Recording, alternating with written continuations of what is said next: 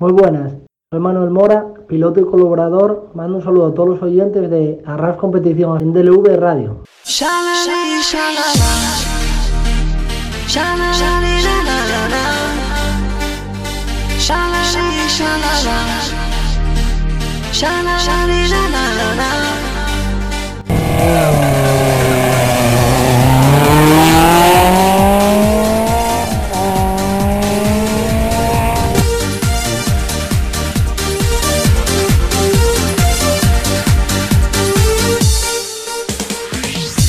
Bienvenidos a un nuevo programa en Deure Radio, esta vez del mundo de los rallies. Soy Miguel González, vuestro piloto. Aquí arranca en 3, 2, 1, 0. Comienza Arras Competición, donde tendremos noticias, entrevistas y para finalizar una tertulia con gente especializada dentro del automovilismo. Espero que sea de vuestro agrado y os guste. Buenas noches y bienvenidos a Arras Competición. Bueno, pues ya está, llegó la noticia de que Fren Arena y Sala Fernández estarán compitiendo en el RC con un C3R5 con el patrocinio del Rey Tian España y de Sport You.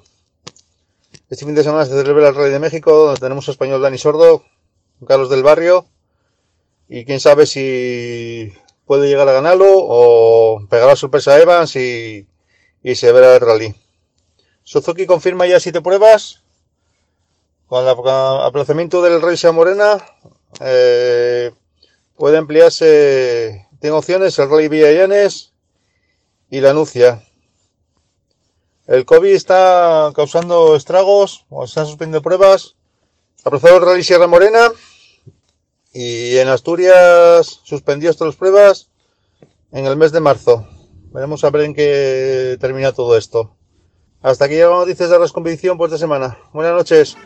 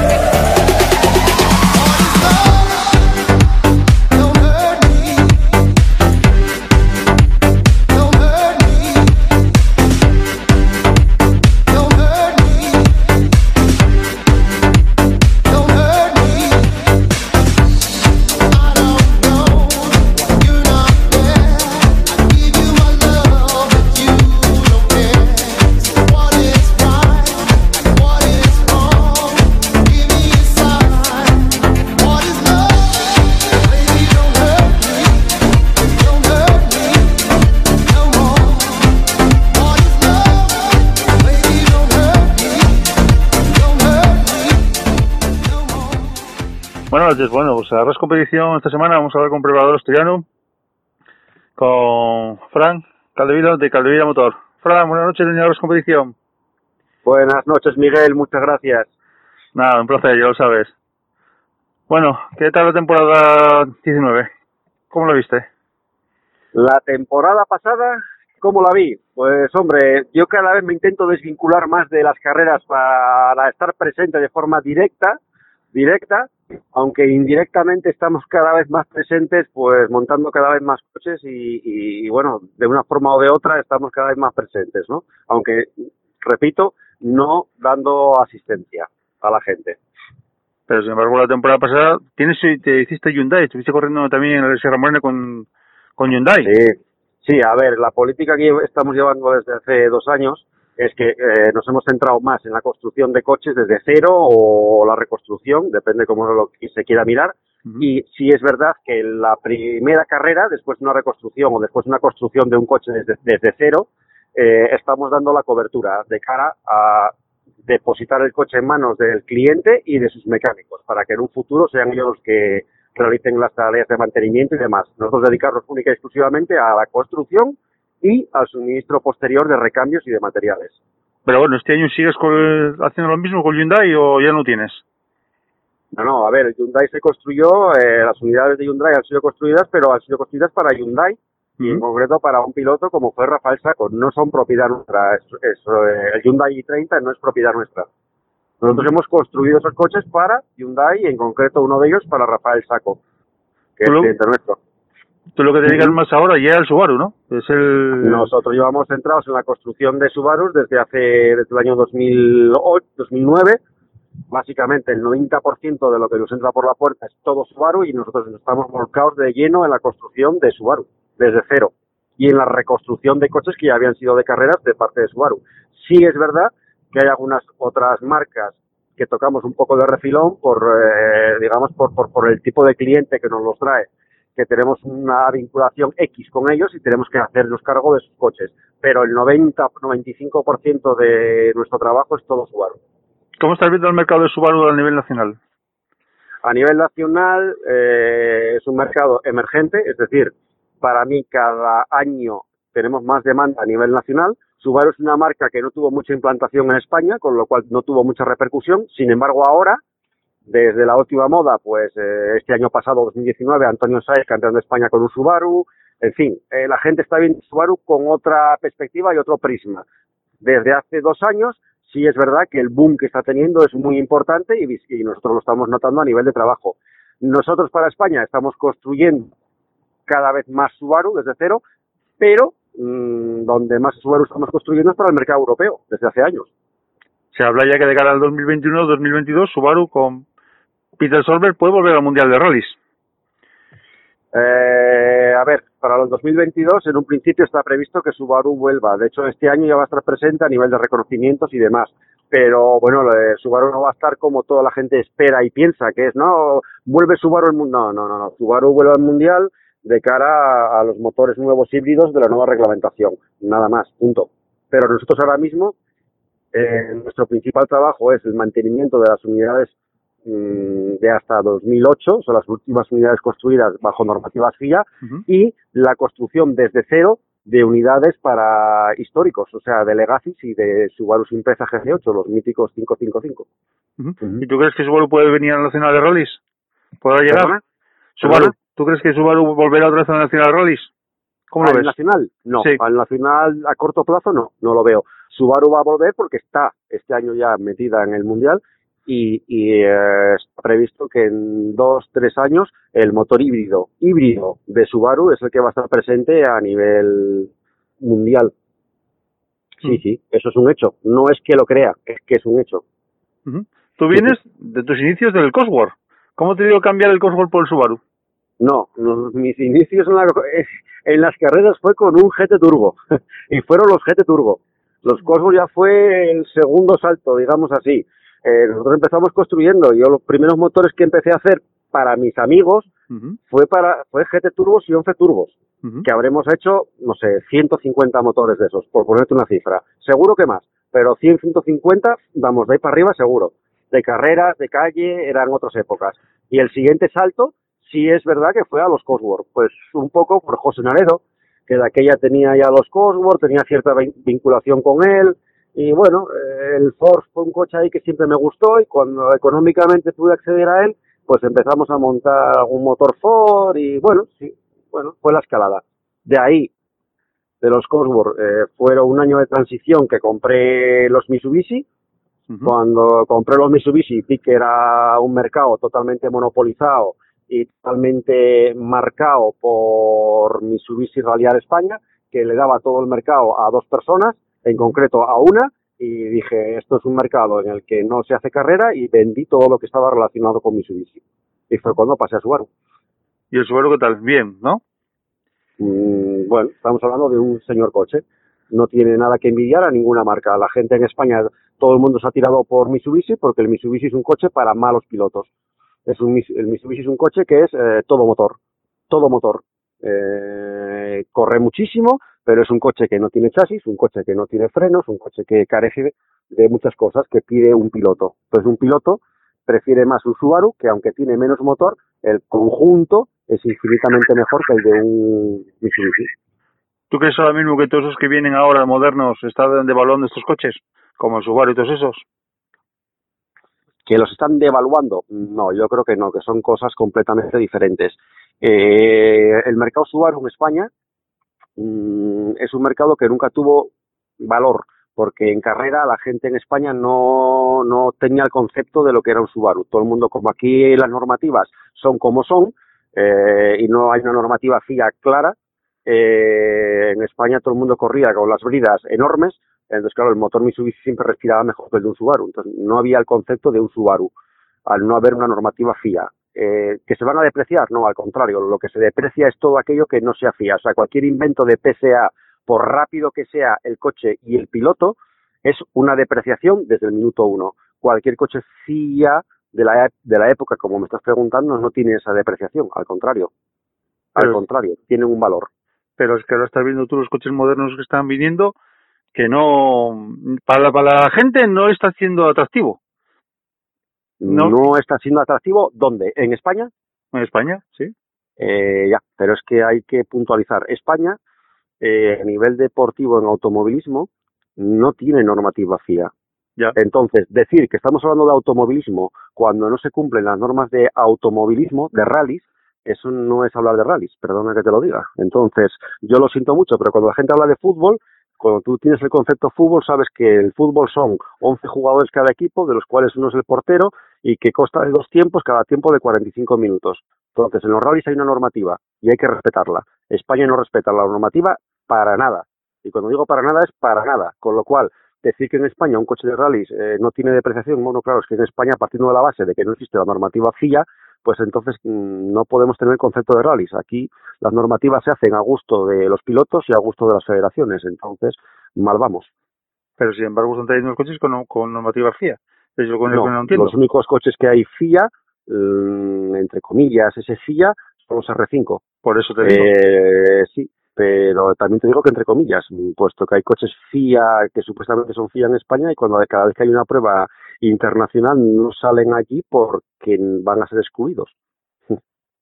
Y sin embargo, entonces ese FIA, ese FIA eh, no es del todo válido, no es del todo válido. Hay R5 que no son R5 eh, FIA, vamos a decirlo así pero eso lo, único que vino para el mercado fue a, hacer más costes. Tú, sabes que, los, que los ah. rallies cada vez suben más.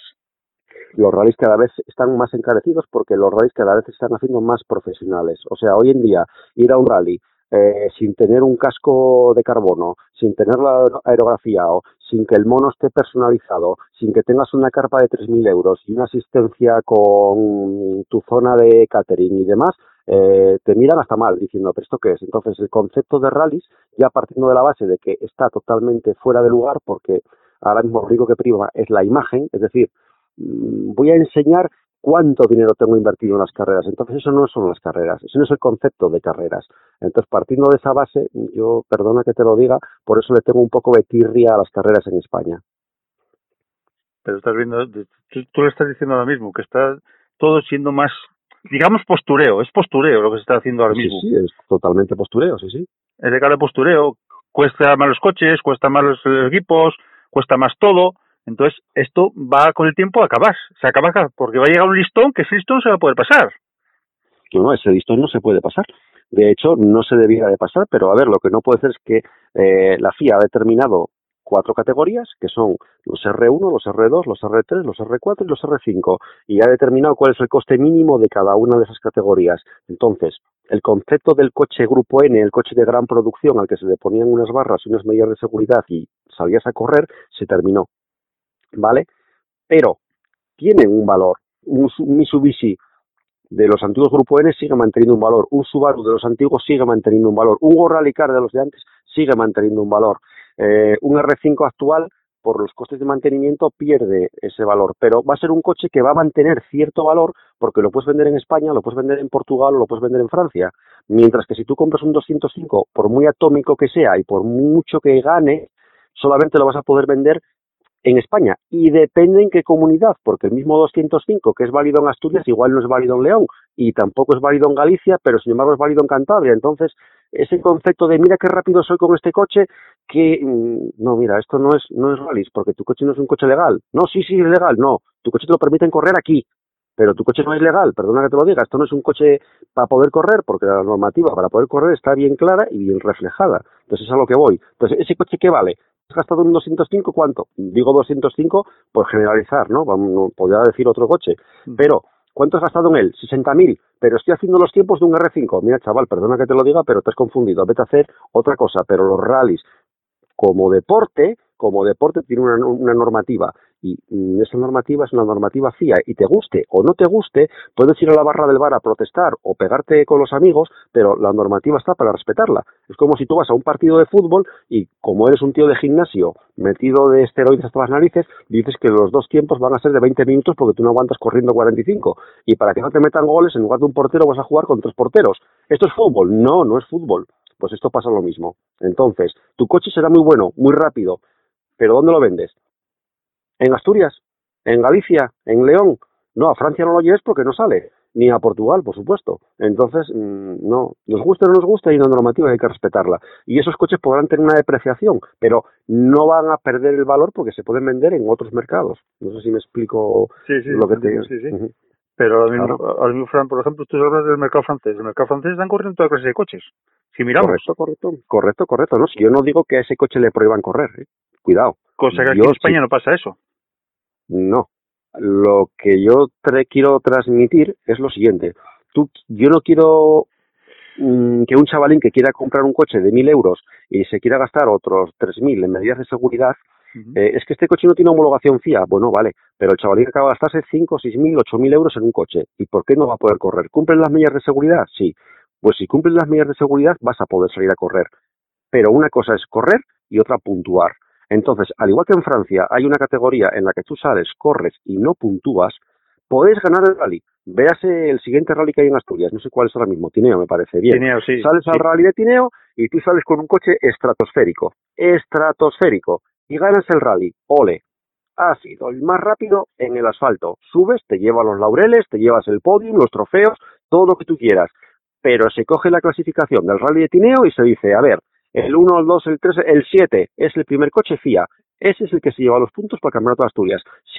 segundo clasificado, el 12 de la general. Tercer clasificado, el 24 de la general. Y a esos coches que están puntuando, ser estrictos.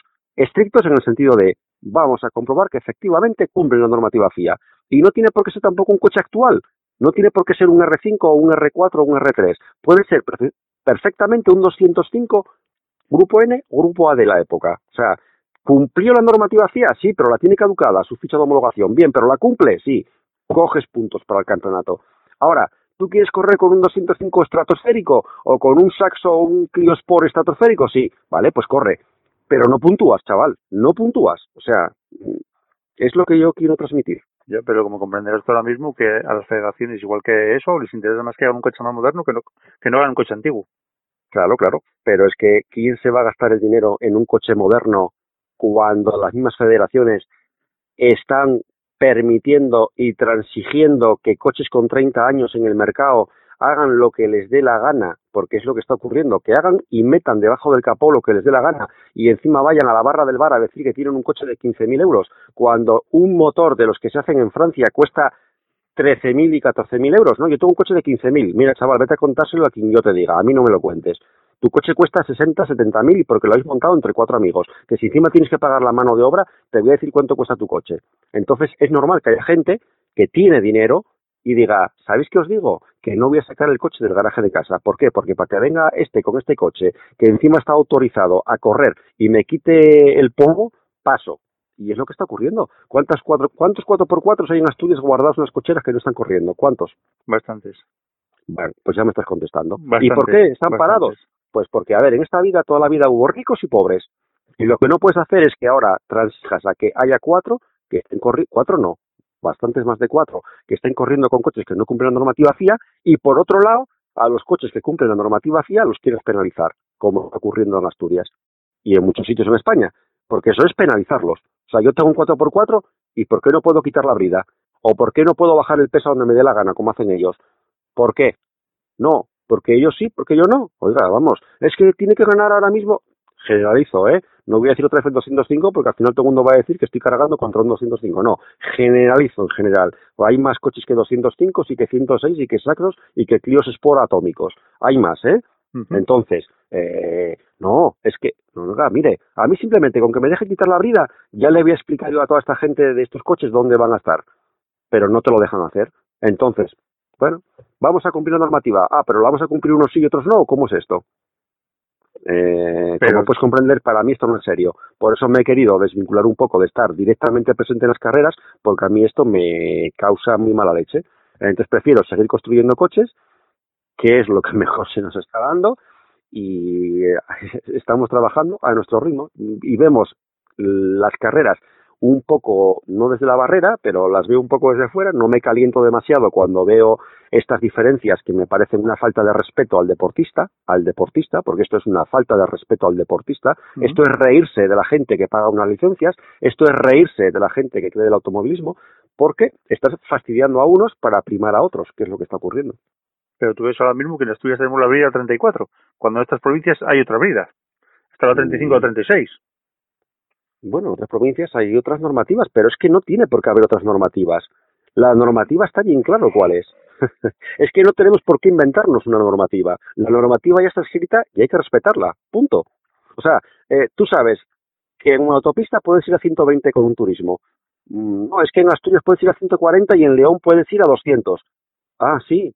No, la normativa está clara. Hay una normativa que dice en España en autopista 120. Pues la FIA ha determinado una normativa y te dice qué puedes montar en un coche y qué no puedes montar. Por lo tanto, ¿para qué vamos a inventar? El que quiere inventar, perfecto.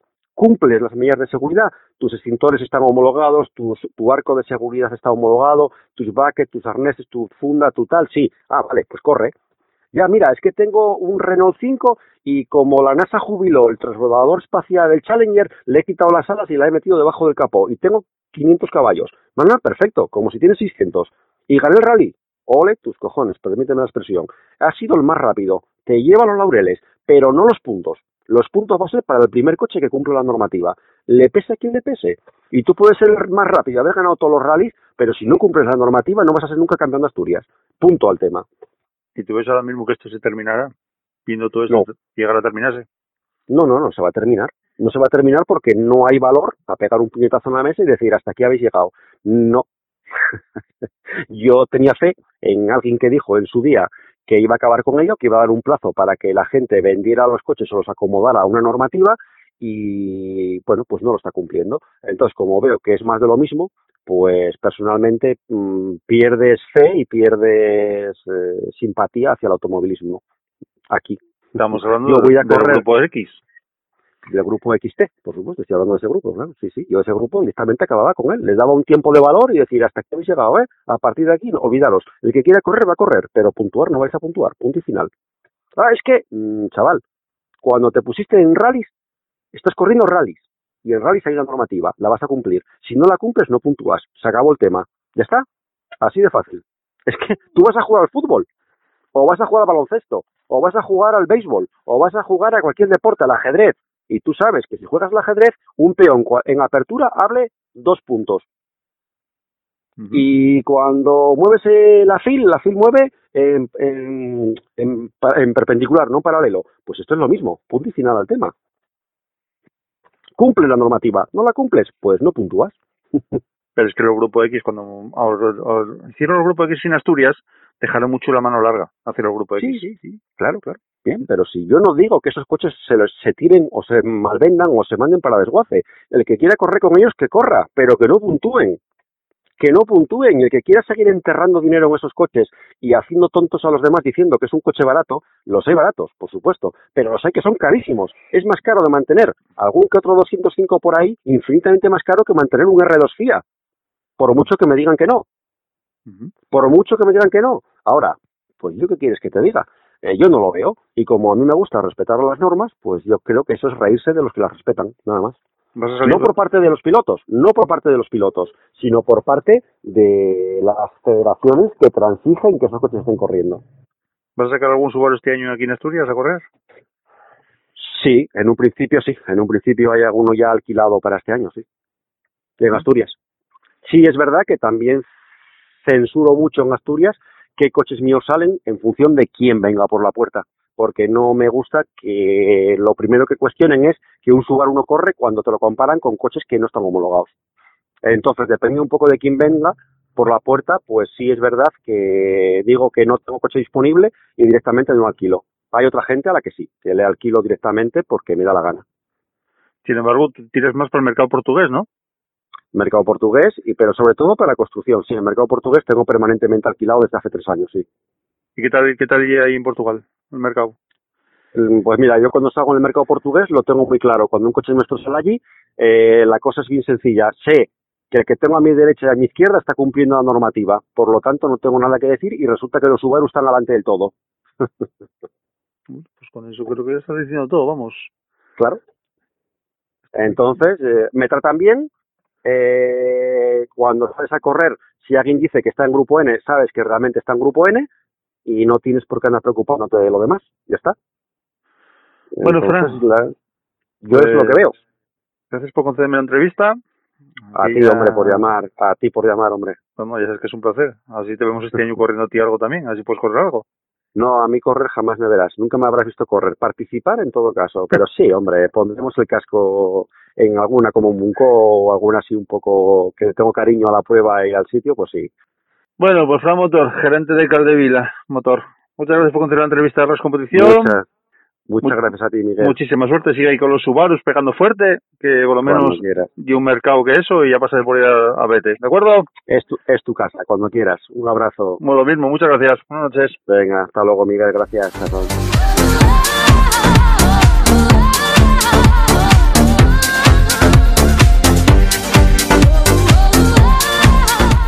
Bueno, pues ahora después de venir a hacer la entrevista a Caldevilla Motor, vamos a hablar con el piloto asturiano Roberto Rozada, que nos sorprendió en el Rally Tierra Saltar Lorca, ahí poniendo ese número, ese número uno. Roberto, buenas noches, la competición. ¿Qué tal, Miguel? Buenas noches. Buenas noches a todos. Bueno, voy a meterte en nómina ya, ¿eh? Tengo que preparar el cheque. Sí, sí, sí. Voy a, voy a tener que pedirte ya que me pases un, un sueldo al mes. Bueno, esa sorpresa que nos llevamos todos. ¿Cómo te dio por poner ese número uno ahí?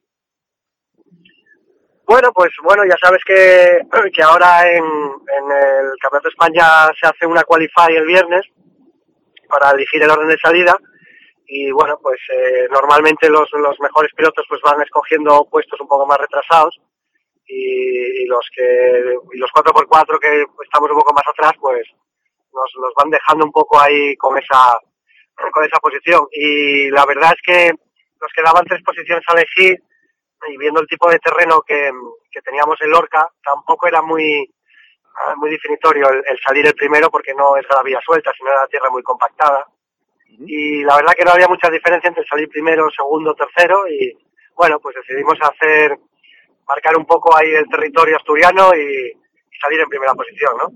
¿Qué te dijeron los compañeros? ¿Qué te dijeron?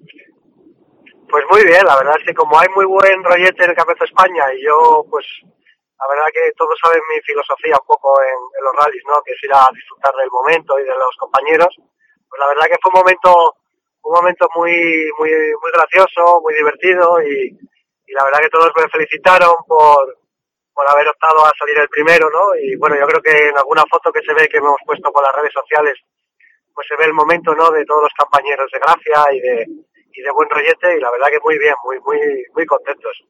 Para los oyentes que no lo sepa, eh, Roberto salió por delante de un tal Sebi Pons, campeón de España de tierra, de un tal Pepe López, bicampeón de España de tierra, de un tal Nisolans, etcétera, etcétera, etcétera.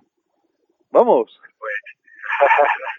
pues ahí queda, ¿no? Eso queda. Hombre, puede ser que haya alguna oportunidad más este año para que vuelva a ser así y a lo mejor hasta nos volvemos a atrever a salir el primero, pero sí que sí que al final el dato queda ahí para la posteridad y bueno, pues es un es un momento, pues ya te digo, eh, que te queda ahí un poco en la memoria, eh, emotivo, gracioso y, y que sí, estar estar por delante de gente tan importante y tan y tan buena, ¿no? Y, y con, con esos historiales que tienen, pues bueno, sí que te hace te hace un poco de ilusión también, ¿no? Aparte de la gracia. ¿Miraste mucho por los espejos del televisor? No, nada, nada. Eso, para nada. Yo, al final sales cómodo porque no tienes nadie delante que te vaya a dejar polvo. Sí que es verdad que al no tener la trazada siempre es un poco más complicado y tienes menos, menos agarre, tienes que estar un poco más atento a, crear tú la trazada, pero para nada no, no, no, no, no hay tanta diferencia como para que te pueda coger en un tramo de 13 kilómetros. Si fuese un tramo de 30 kilómetros, pues quizá, pero en uno de 14, de 13 no, no, no llega ese momento, ¿no. Bueno, hablando del rally, ¿qué tal el rally, Robert? Pues la verdad que muy chulo, es decir, los estamos muy, muy rápidos, muy técnicos, pero extremadamente rápidos. Siempre Lorca, la verdad que es un rally que a mí me gusta mucho por el tipo de, tramo, que es muy, muy dacariano, y el piso está muy compactado, muy bueno también, buen tiempo. La verdad que, que es un rally muy, muy chulo de, muy chulo de hacer, muy chulo de ver por parte del aficionado y, y ya te digo, sobre todo lo definiría en, en rapidísimo, con unas puntas de velocidad súper altas. A nivel de coche, ¿qué tal el coche nuevo? Pues muy bien, eh, sí que es cierto que un poquito mejor que el mío, porque bueno, al ser una unidad de última generación, eh, estar completamente nuevo, pues, pues la verdad que estaba un poco, un, un poco mejor que el mío, sobre todo a nivel de, de amortiguación, la verdad que está, está mucho más nueva y, y parece que no, pero bueno, que, que tiene ciertas cosillas que se notaba que estaba mejor y la verdad que muy cómodo, el chasis es el mismo, la misma, los mismos desplazamientos, las mismas inercias, con lo cual pues teníamos un poquitito más de motor, teníamos más empuje y, y la verdad que muy muy cómodo, la verdad, no, no noté mucha diferencia aparte de, las, de esas mejoras, ¿no? Como hablamos tiempo atrás, el, el Campeonato de España de Tierra parece que tiene nivel este año. Sí, este año, pues si te das cuenta, con la incorporación de Nils Solans y Pepe López con el Supercer y todo esto, la verdad que tienes un 10 pilotos que están ahí en, en, en, un segundo, en dos segundos. La verdad es que hay un nivel bastante alto y ahí, ahí eso, yo creo que 8 o 10 pilotos que están todos en una piña ahí, ¿eh? ¿Te sorprendió la victoria de Nils Solans? No, para nada, que va, ni, el, ni tiene un ritmo igual que Sebi Pons de mundial. Sí que es cierto que yo apostaba más por, por Sebi Pons, porque con, con el coche nuevo, estrenando el, el Ford Fiesta R5, el MK2 nuevo, tenía muchas, muchas, vamos, tenía todos los puntos para ser el ganador, pero bueno, tuvo un problema, un problema eléctrico ahí un poco extraño y, y eso ya lo, le fastidió el rally, pero, pero bueno, tampoco me sorprende que Neil, ¿eh? Neil va, va a un nivel brutal, ¿eh? ¿Tú crees que puede ser la sorpresa este año Neil Solans? Bueno, pues es uno de los favoritos, sí. Neil, Sebi y Pepe López, mmm, Quintana, porque desgraciadamente tuvo que irse, también lo veo ahí, eh, Gorka, bueno, es uno, hay, hay cuatro o cinco pilotos que tienen muchas posibilidades, ¿eh? Bueno, y un tal Roberto Rozada también tiene la oportunidad también, vamos, puedes estar en la pelea con ellos.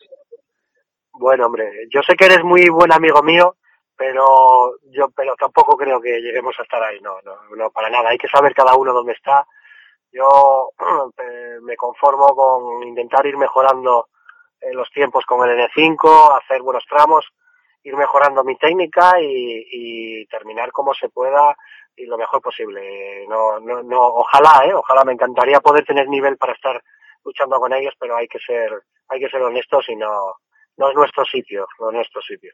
Hombre, dice que el primer rally ya no, no dice nada del Campeonato de España, pero bueno, tú ya ves ahí la pelea puede ser si tiene fiabilidad el coche Sebi, eh, Neil y Pepe.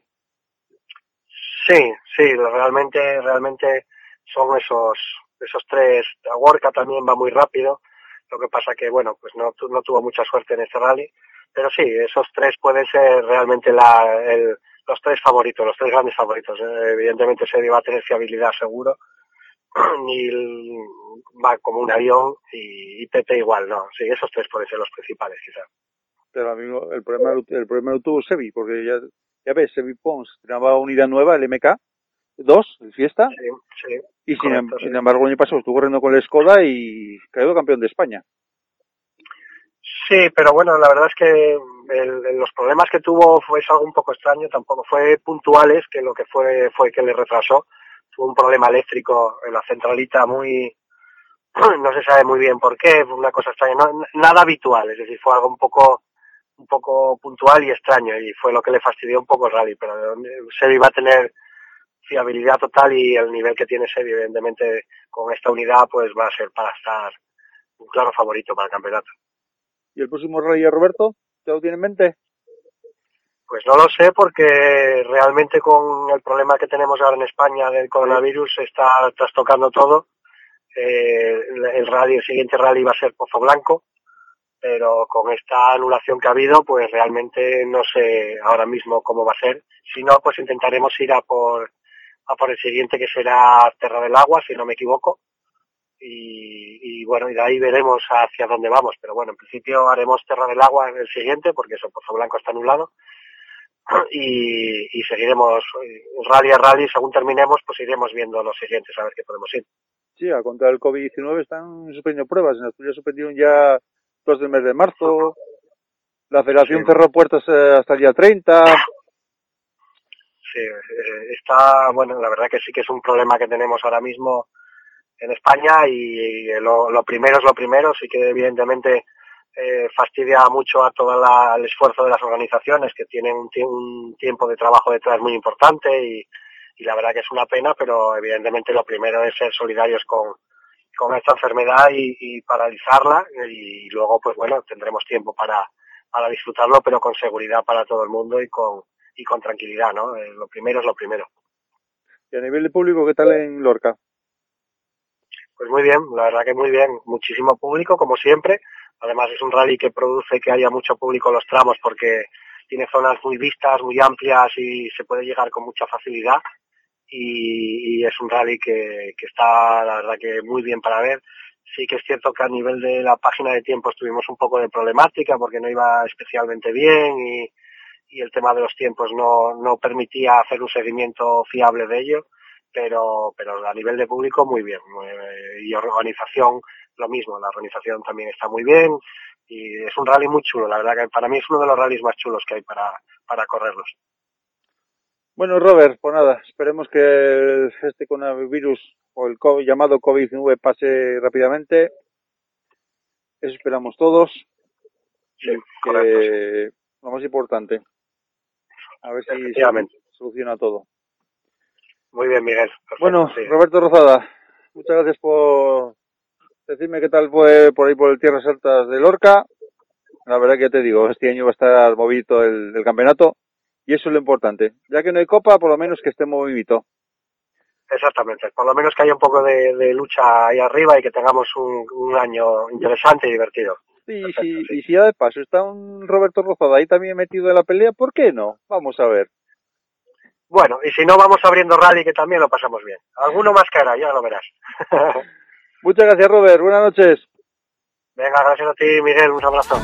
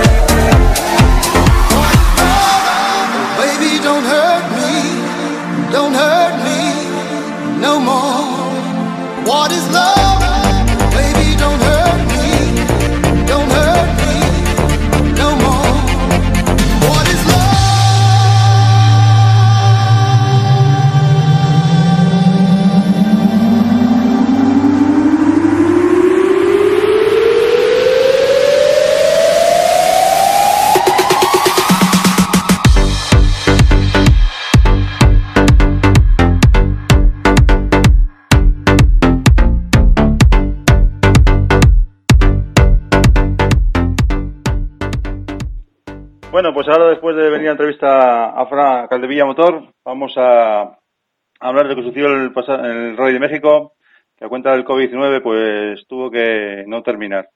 Y vamos a hablar con nuestro colaborador, Lacel. Lacel Sánchez, buenas noches, bienvenido a la competición. Hola, buenas a todos. ¿Qué tal, gente de Arras Competición? Bueno, pues sí, otro rally de México disputado. Eh, parece que este año el Mundial no está muy... no se pueden celebrar las pruebas al 100%. El pasado rally de Suecia, pues ya vimos que hubo que suspender varios tramos. Y esto con, lo, con el tema del COVID-19, pues la verdad que está la cosa un poco chunga y tuvieron que suspender la sección de, de hoy, que se disputaría hoy. Y nada, bueno, pues un, un rally que no pudimos disfrutar de nuestro piloto, ya que tuvo problemas, Dani Sordo, eh, pues teniendo, estando en cabeza, cuarto, tercero, cuarto estaba disputándose, pues por problemas mecánicos eh, no pudieron, no pudieron seguir. Y bueno, nada, pues el tema de la clasificación, empezamos como siempre, Empezamos en un. Vamos a empezar este. Esta vez quiero, quiero ah, rememorar un poco unos puestos más atrás porque creo que se lo merece. En octavo lugar, Marcos Bulacia, que brutal. Un chaval que, bueno, eh, apenas tiene 20 años y, y es eh, campeón de World Rally Car 2 en estos momentos con, con ese pedazo y fantástico Ford, que creo que lo ha hecho muy, muy, muy bien. Y se mete pues octavo de, de la general de, de Mundial. Tú no sé cómo lo ves, Miguel. No, no, lo veo bien, oyes. Está ahí luchando con los eso, está bien también, oyes. Que se una más gente. Gente joven, gente con ganas de hacer las cosas. Eh, lo tuvimos en un Rally Princesa de Asturias y estaba peleando en puestos de cabeza hasta que un golpe lo, lo sacó. Creo que, no sé si fue el año pasado o el anterior, cuando, cuando estuvo. Y que apenas tenía el carnet de conducir, porque no tenía ni 18 años, y estaba haciendo unos tiempazos brutales. Me acuerdo que estaba viéndolo, eh, estábamos viendo los reconocimientos en el tramo de Valdebárcena. Bueno, como decíamos, era un piloto muy joven que en los reconocimientos del Rally Princesa eh, lo tuve la ocasión de conocer en persona. Iba de copiloto porque no podía conducir, ya que no tenía ni el carnet. Y me acuerdo que este año en el Princesa hizo unos tiempazos, lo que pudo correr en tramo cronometrado, hizo unos tiempazos brutales y bueno, creo que era de recalcar su octava posición. Eh, en séptima posición, a 12, a 12 minutos Risman, pero bueno, nada, una, una actuación básica para, para el piloto que es. Eh, en sexta posición Tideman, Paul Tideman, que también, bueno, fue un poco, tampoco pudieron correr mucho, tampoco, yo creo que era un piloto que iba a ir a más. Eh, quinta posición para Calle, que se está metiendo ya en todos los rallies entre los cinco primeros. Y también creo que iba a más, creo que iba a ir a más con, con los tiempos que iba haciendo, porque cada tramo se mejoraba y estaba tercero, cuarto, incluso en algún tramo superaba a Dani Sordo. Y bueno, yo creo que si la sección de hoy hubiese acabado entre los cuatro primeros. En cuarta posición, Elsie Evans, a un minuto trece segundos. Que digamos, eh, que, digamos que ya bajó posiciones, ya no estaba arriba en cabeza. Vamos.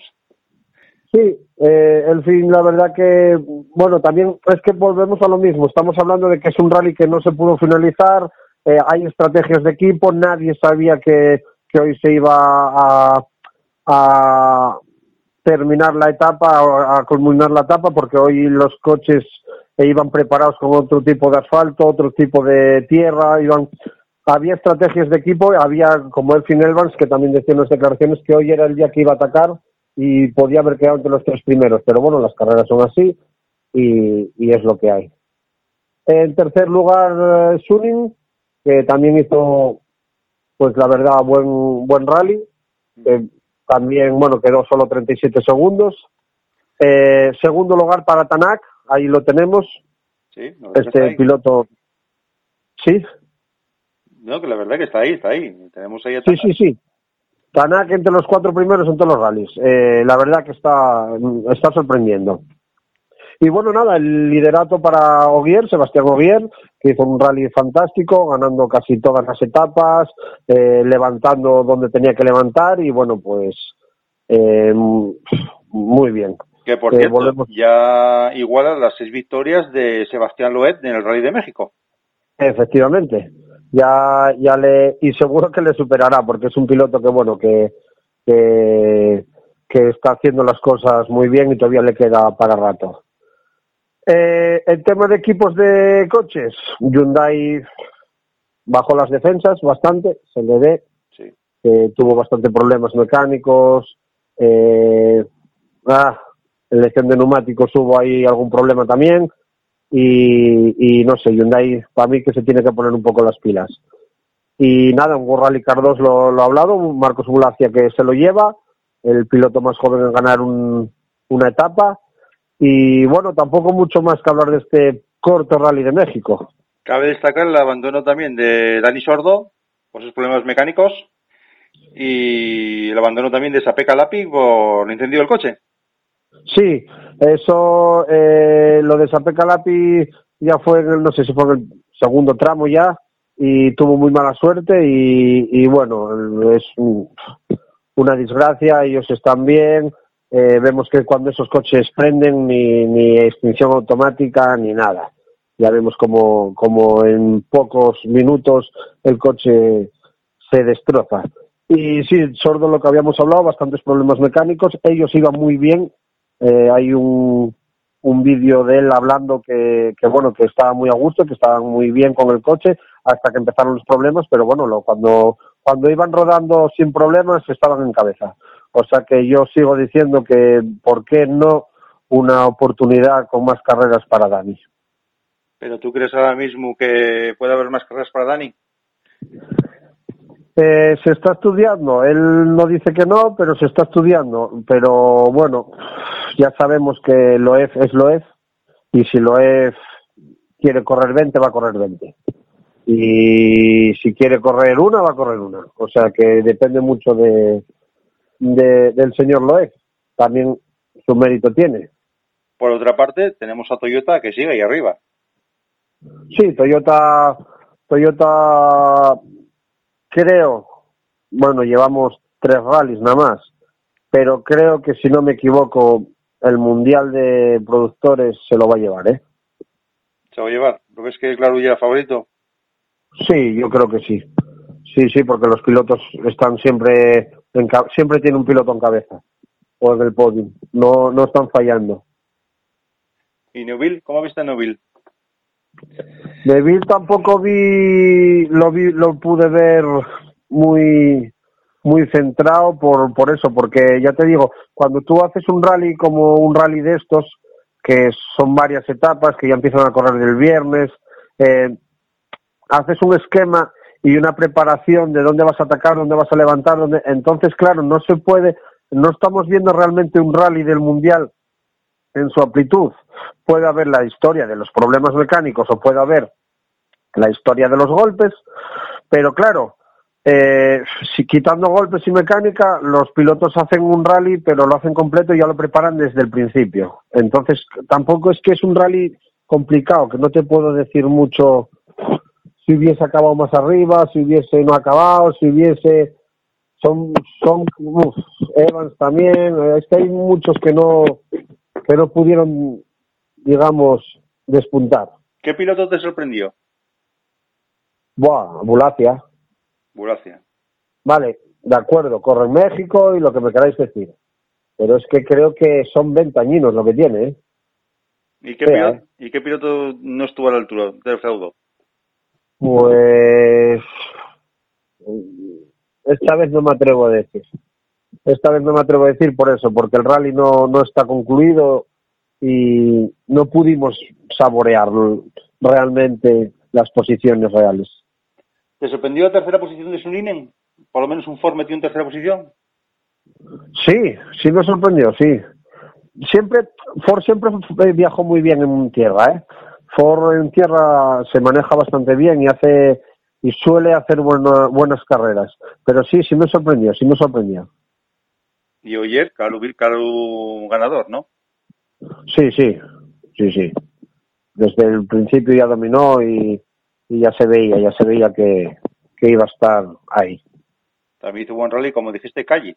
Calle en esa quinta posición ahí metido también en tierra. Calle es un piloto que, que bien de nieve, porque Calle es un piloto de nieve y lo está demostrando en tierra también.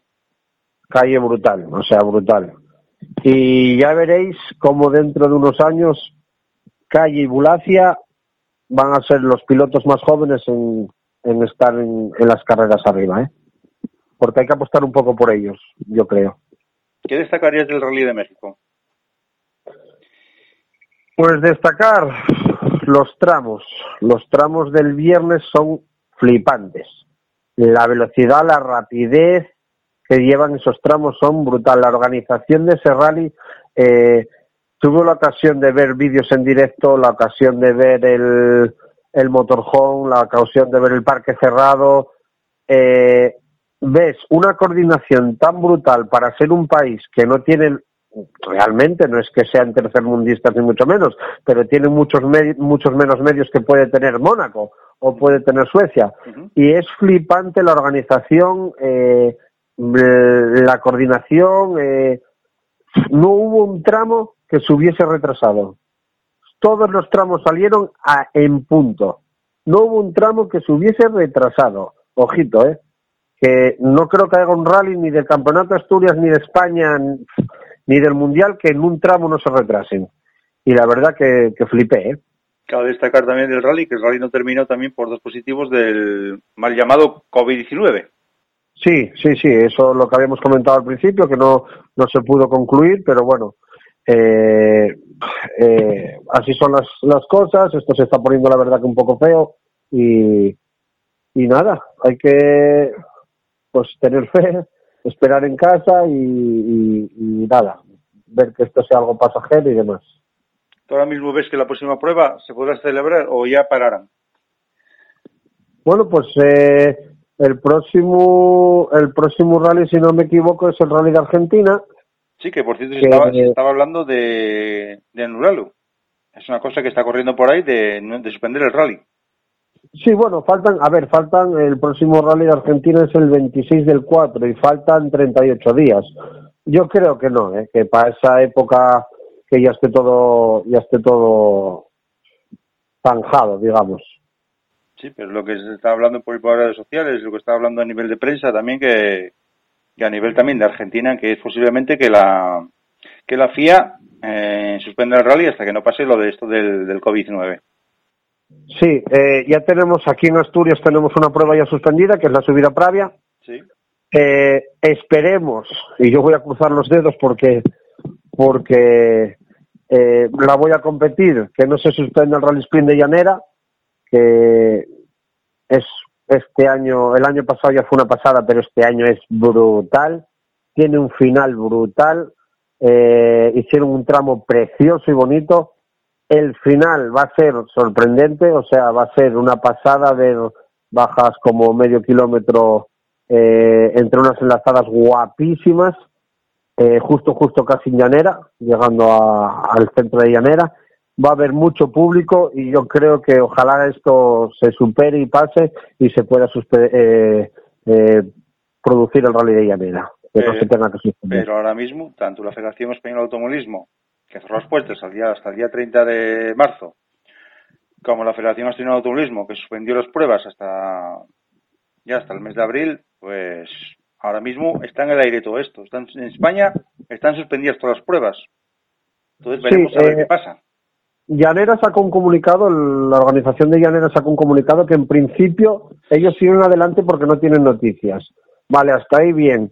Eh, lo que no sabemos es lo que va a pasar eh, a partir de la próxima semana.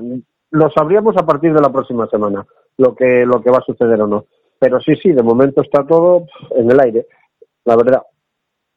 Y ya se habla que la temporada de rally se empezaría, por, por están hablando del COVID-19, que hasta el mes de junio, julio no empezaría ya, a, digamos, a desaparecer. Ya estamos comiendo media temporada del, campe- del Campeonato de España de Rallys, del regional, de todo.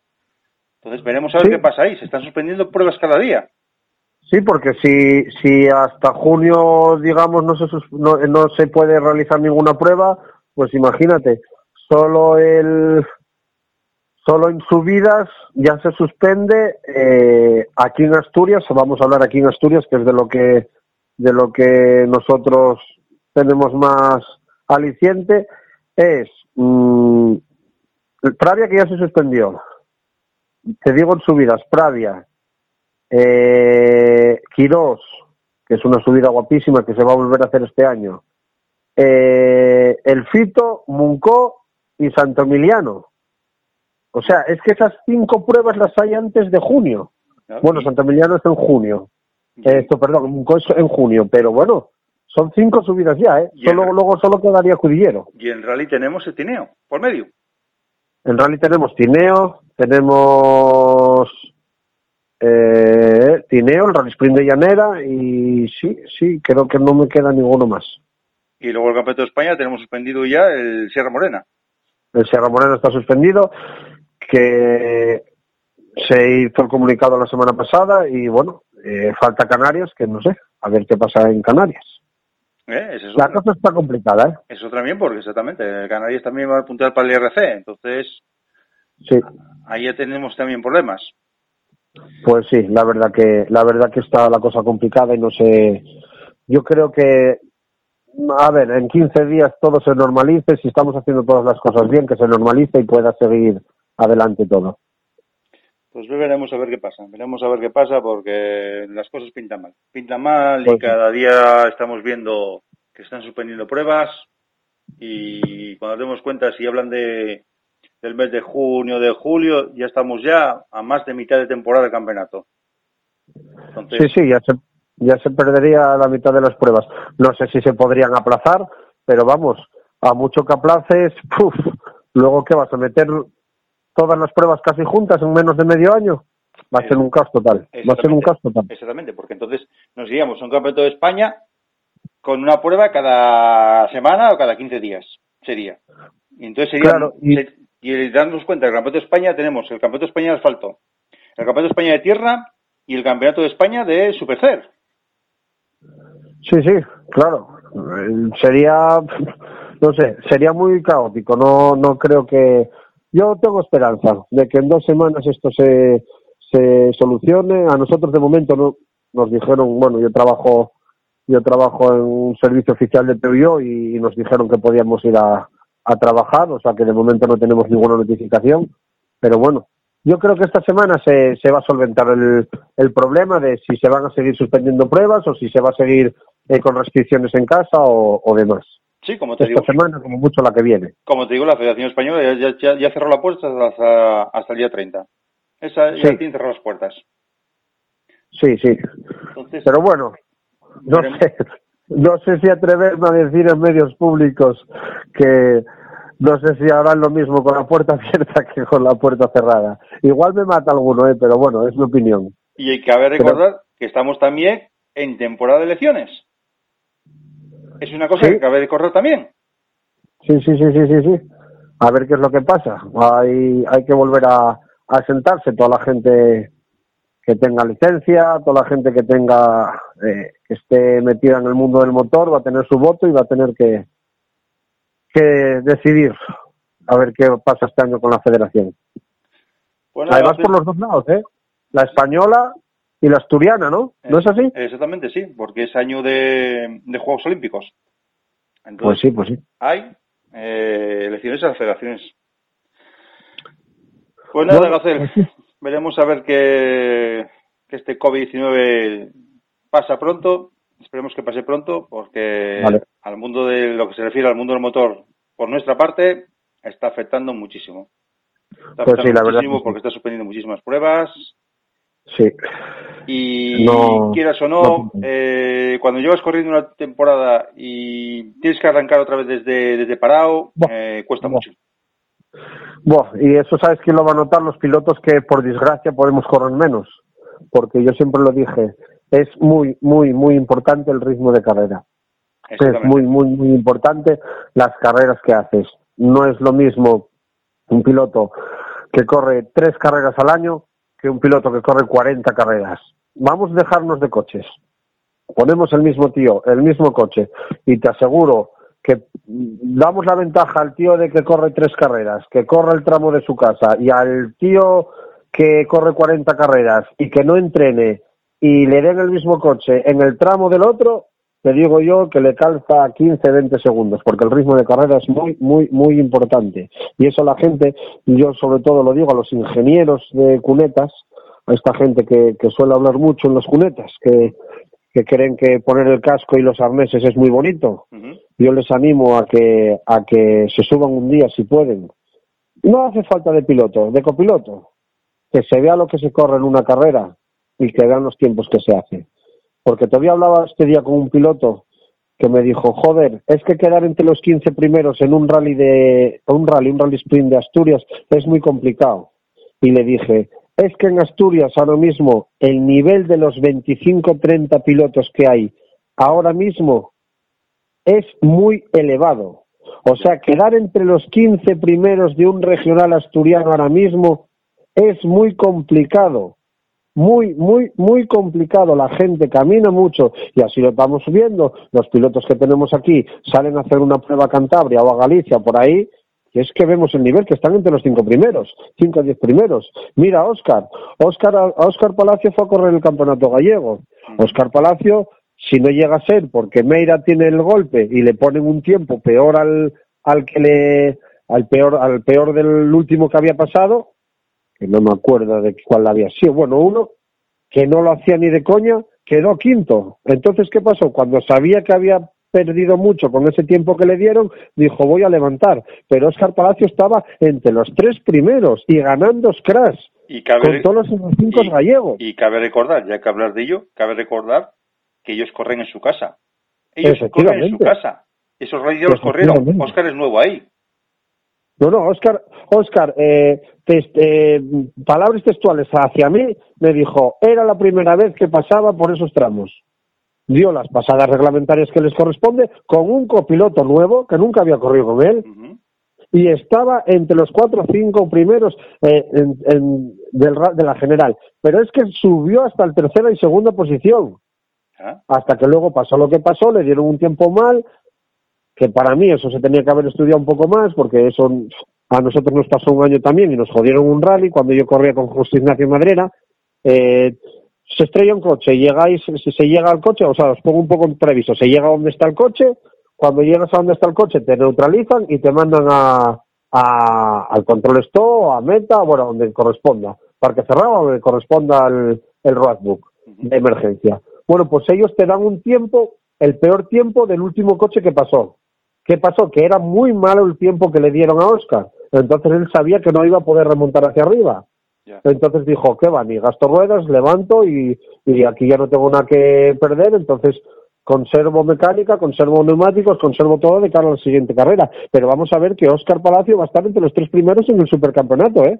Sí, sí. Ya lo veréis. Y ya, oíste, ya que estás hablando de eso, y luego si aparecen pilotillos ahí, como se aparecieron en Solo Score, hay pilotos profesionales de- con un BMW, pues lo tenemos todo, amigo. Bueno, ese, ese caso, el casillo de, del chaval del BMW, a ver, no quiero entrar en muchos detalles porque sería hacerme mala sangre, pero, pero no tiene justificación, o sea, no, no tiene justificación, el tío, eh, yo creo que se le subió un poco la cabeza, la gente le calentó un poco aquí. Luego voy a decirte una cosa, ¿eh? Ahora somos muy guapos todos de decir eh, payaso, zoquete, vaya, mm, no, y ponerle pingando. Pero yo no vi allí ninguno diciéndole para, ¿eh? Ya. ya. Allí no había ninguno diciéndole para, para, para. Ese es el problema, ese es el problema que tenemos todos. Pero bueno, no, Claro, no, no- no vamos a darle más, más cancha a un zoquete, porque no merece la pena darle más cancha a un zoquete, eh, solamente que actúen las, las, las Las leyes, la justicia Claro. Y, Que ya estuvo, ¿eh? y mano dura, y mano dura. que ya actuó, que lo sé, no, no puedo decir porque lo sé, pero lo sé oficialmente, actuó y te digo que, que, se, que, que va a tener que estar un, un tiempo sin coger el coche. Y, y mira, decía, hizo un comentario en el Facebook Fernando Castaedo, Sí, el piloto del Clio, sí. del Clio Sport, y me gustaría que lo leyeseis, me gustaría que, que la gente lo leyeseis, pero no lo defiendo, está muy mal hecho, pero vuelvo a decir lo mismo. Mm, yo no vi a nadie allí diciendo, para por favor que te vas a cargar el rally. O sea que a- cuando tengamos esas situaciones, lo primero que deberemos de hacer es, oye, pues no ponerse en medio de la carretera, lógicamente, pero cuando tenga un, un poco de lucidez y el tío para y demás, pues acercarse suavemente y decir, oye, creo que lo que estás haciendo no es correcto, tío. Eh, mira por bien de las carreras y por bien de los que estamos aquí viéndolo. Pero vamos, yo, yo vi a la gente que nadie le dijo nada, ¿eh? Bueno, Y- pues... Y es un depravado, tío. Garcés Sánchez, muchas gracias por hablarnos del objetivo del Rally de México. Y veremos a ver qué pasa en el Rally de Argentina, si no se suspende. Y a ver si este COVID-19 pasa rápidamente, porque si no, vamos, nos vaya a llevar media temporada de rallies. ¿De acuerdo? Pues sí, bueno, vamos, vamos a ver qué pasa en el rally de, de Argentina. Esperemos que se, que se realice. Faltan 38 días. Antes de volveremos a hablar, por si para hablar un poco de Rally Sprint de Llaneras, si lo podemos hacer. Eh, haremos alguna declaración en directo si es posible. Y, y nada, eso. El campeonato del mundo de rallies está el Fin Evans a 42 puntos, Thierry Neville a 42 puntos también y Sebastián Ogier a 37. O sea que tenemos un mundial muy apretado. Bueno, por hecho, José Sánchez, muchas gracias y te esperamos en el Radio Argentina. Buenas noches. Venga, gracias a vosotros. Gracias.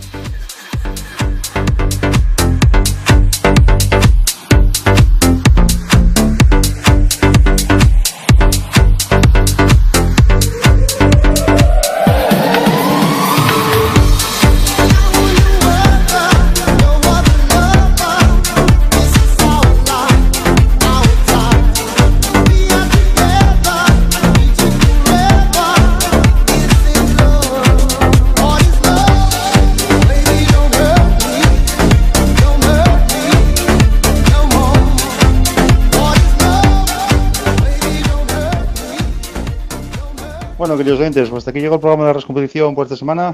Os pido disculpas por la tardanza, pero estuvimos trabajando, intentar hacer sacar el programa adelante y, por fin lo he hecho. Muchas gracias a todos por vuestra fidelidad. Ya sabéis que tenéis los canales de Arras Competición. Y nada, mucho ánimo a toda esa gente que tiene el, el COVID-19. Mi más sentido pésame a los familiares que perdieron a sus, a sus familiares sus seres queridos por el mal llamado COVID-19. Esperemos que esto pase pronto, esta lacra pase pronto.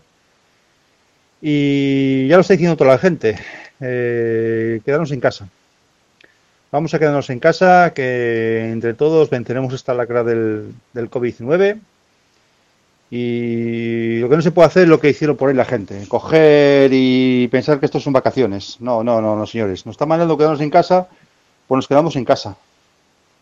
No se puede ir a coger el coche y marcharse para una segunda residencia, o marcharse para la playa, o marcharse a pasear. No, no, no, no, no, no. Si queremos quitar este, esta lacra de encima, lo que tenemos que hacer es eh, quedarnos en casa. Quedarnos en casa, disfrutar de la familia, disfrutar de los hijos, y eso es lo más fundamental. Así que nada, mi consejo y la res competición es que, por favor, quedarnos en casa y a ver si todos terminamos con esto. Pues nada, lo hecho. Hasta aquí llegó el programa de la competición. Muchas gracias a todos por vuestra habilidad y buenas noches. Hasta la semana que viene.